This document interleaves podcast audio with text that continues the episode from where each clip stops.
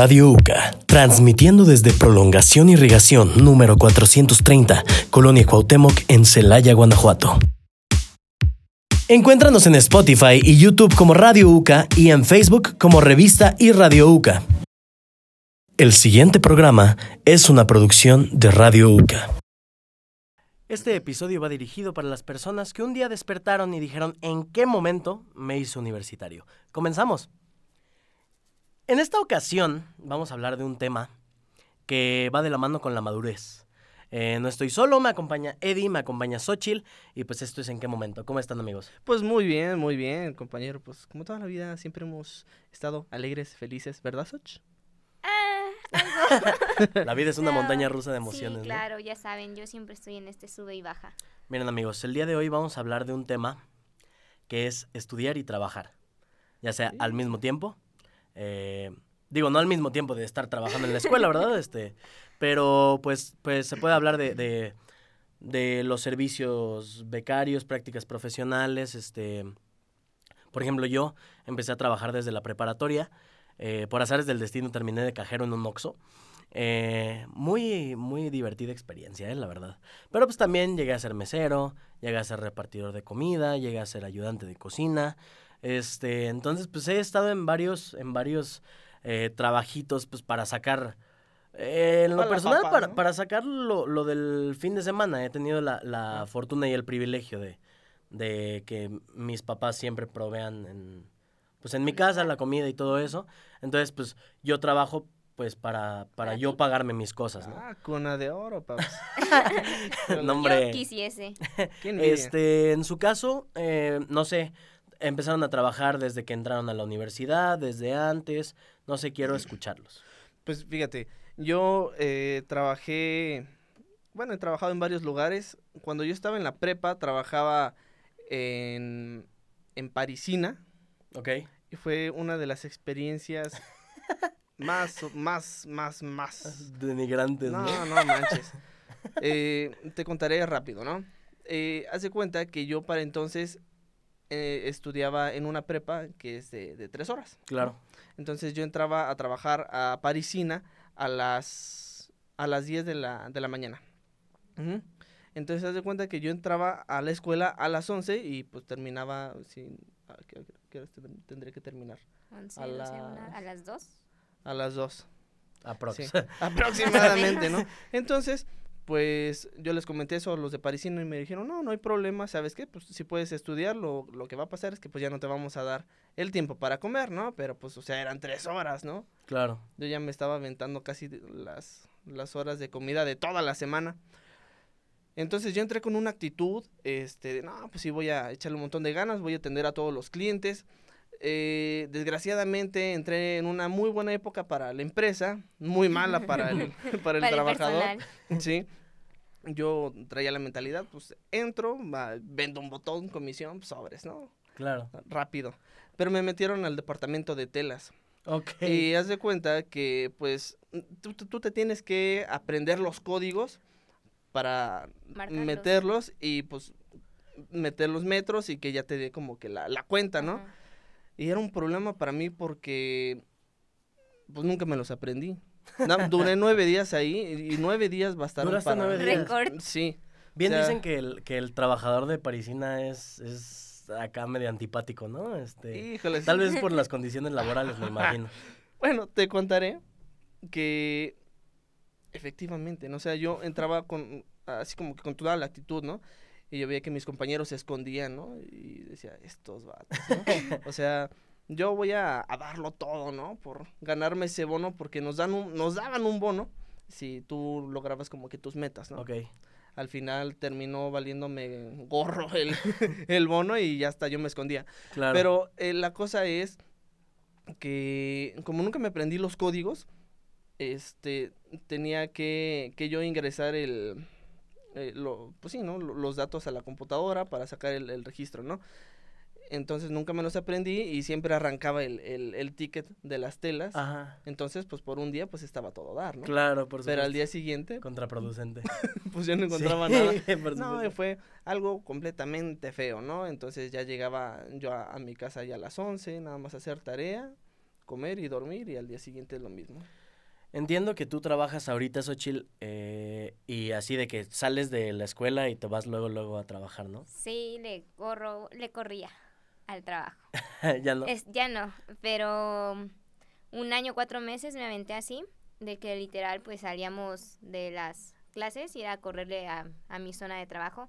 Yo era cajera en una farmacia y el trato a la gente creo que es lo más complicadísimo de la vida, porque te encuentras de todo. Personas que se alteran porque no los despachas cuando ellos quieren, personas que son muy buena onda y se esperan y hasta ceden el lugar a las personas que no se quieren esperar. Pero era una carga que sí te desbalancea un poco en, en muchas emociones, en cuestión de estrés. Pero ahorita empezaste diciendo, ¿no? Esto de mm, si has trabajado durante toda tu época de estudio. Y yo, por ejemplo, soy una de las personas que desde que entró a la universidad está trabajando. Eh, he parado por cuestión de pandemia y después volví a empezar a trabajar y ahorita por cuestión de, de emociones hay que darle un lugar muy importante a eso. Eh, decidí frenar un poquito esas actividades, pero es complicadísimo mantener esta rutina donde literal te despiertas, de tu casa sales al trabajo, del, de al trabajo, a la escuela, de la escuela al trabajo y llegas a tu casa a dormir. Como que nada más tu casa es tu hotel y, y ya y no... Hay muchas cosas que, que implican el hecho de tener esta rutina donde estás como muy controlado en tiempos. Claro. Sí, y es que, y es que entrar en una, entrar en una rutina siempre es eh, cansado, ¿no? Eh, bien saben que pues los hábitos se forman en dos, tres semanas.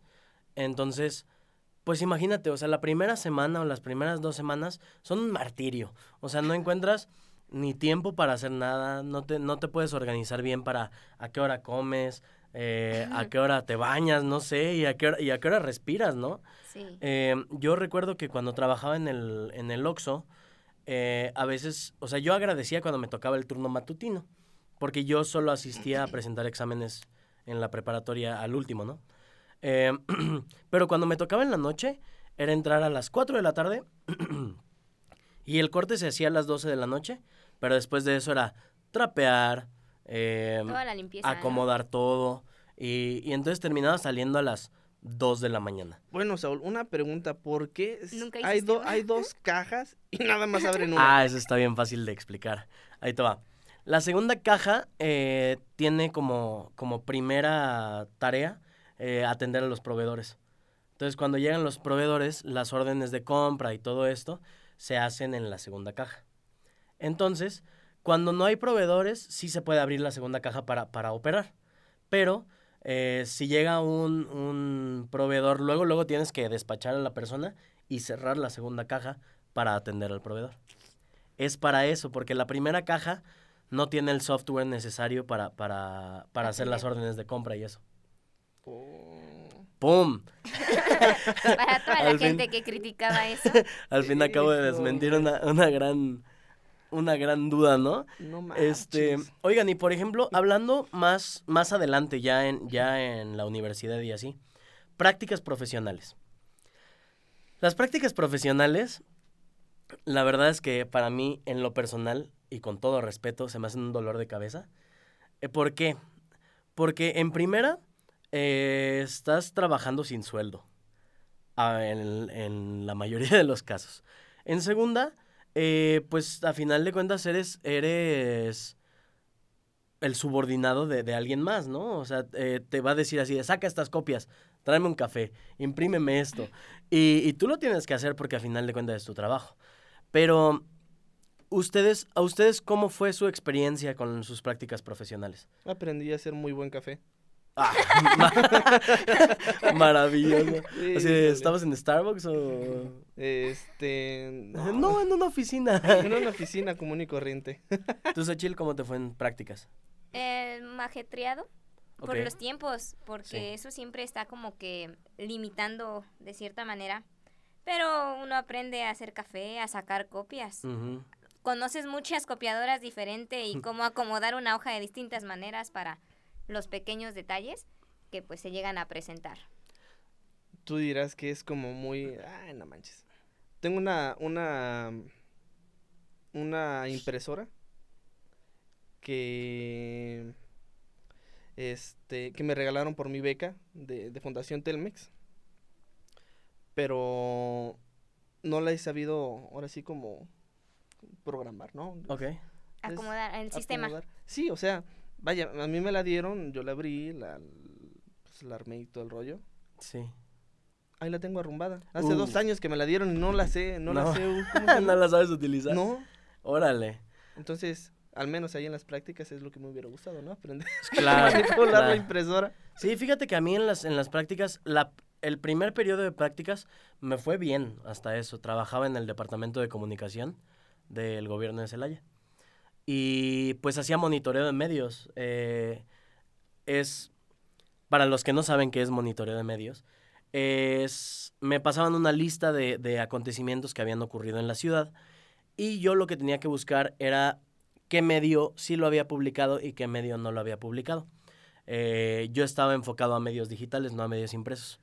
Entonces, pues yo me la pasaba al menos un par de horas en las páginas oficiales de Facebook viendo si, si salía la nota que, que aparecía en el, en el Excel que me mandaban, ¿no? Entonces, una vez que terminé estas prácticas y así, imagínate, me eh, borré como 3, 4 gigabytes de puros documentos de. Excel, porque me mandaban, era el mismo documento de Excel, pero me lo mandaban diario. Entonces, pues eran copias, ¿sabes? Y, y pues ya al final terminé mi periodo y empecé en otro en el que no me fue tan bien.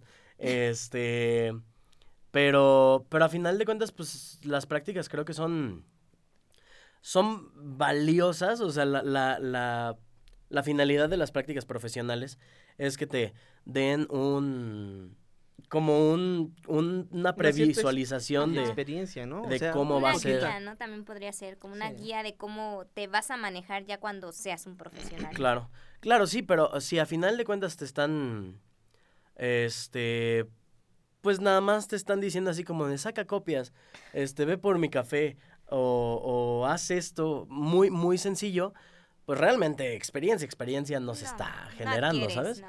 En, en el caso de nuestro salón, algunos están eh, pues haciendo prácticas y servicio con una televisión local de aquí de Celaya.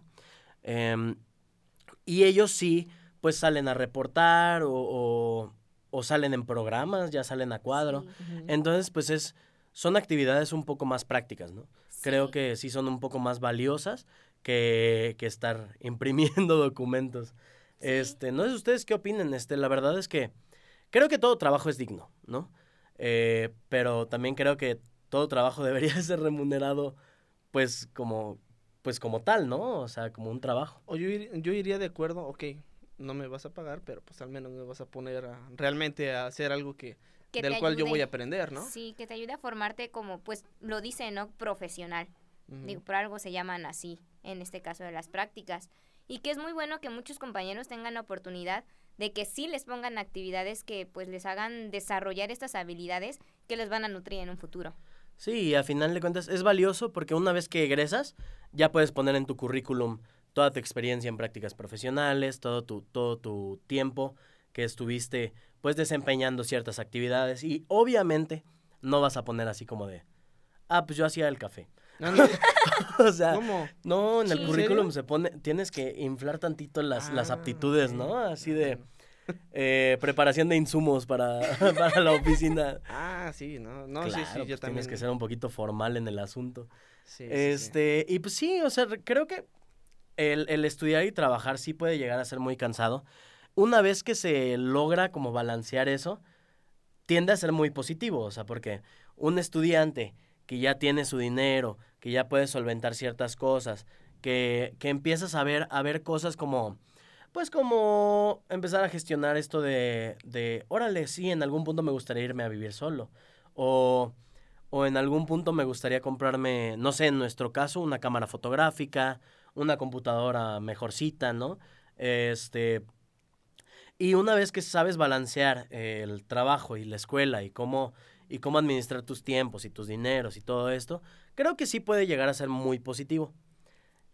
El reto es grande, ¿no? Este, o sea, el, el reto es, es, pues hacerlo, a lograr ese balance. Pero, pero pues yo digo que las recompensas pues es, es grande, ¿no? Bastante. Te ayuda mucho también a saber independizarte de muchas maneras. En lo personal es una experiencia que sí me gustó, pero que tienes que aprender a controlar y a gestionar bastantes cosas. Y pues bueno, creo que hemos llegado al final de este episodio. Muchísimas gracias a todos los que nos escucharon en formato podcast o los que nos vieron en YouTube. Muchísimas gracias por sintonizar en qué momento. Hasta el siguiente episodio. Bye.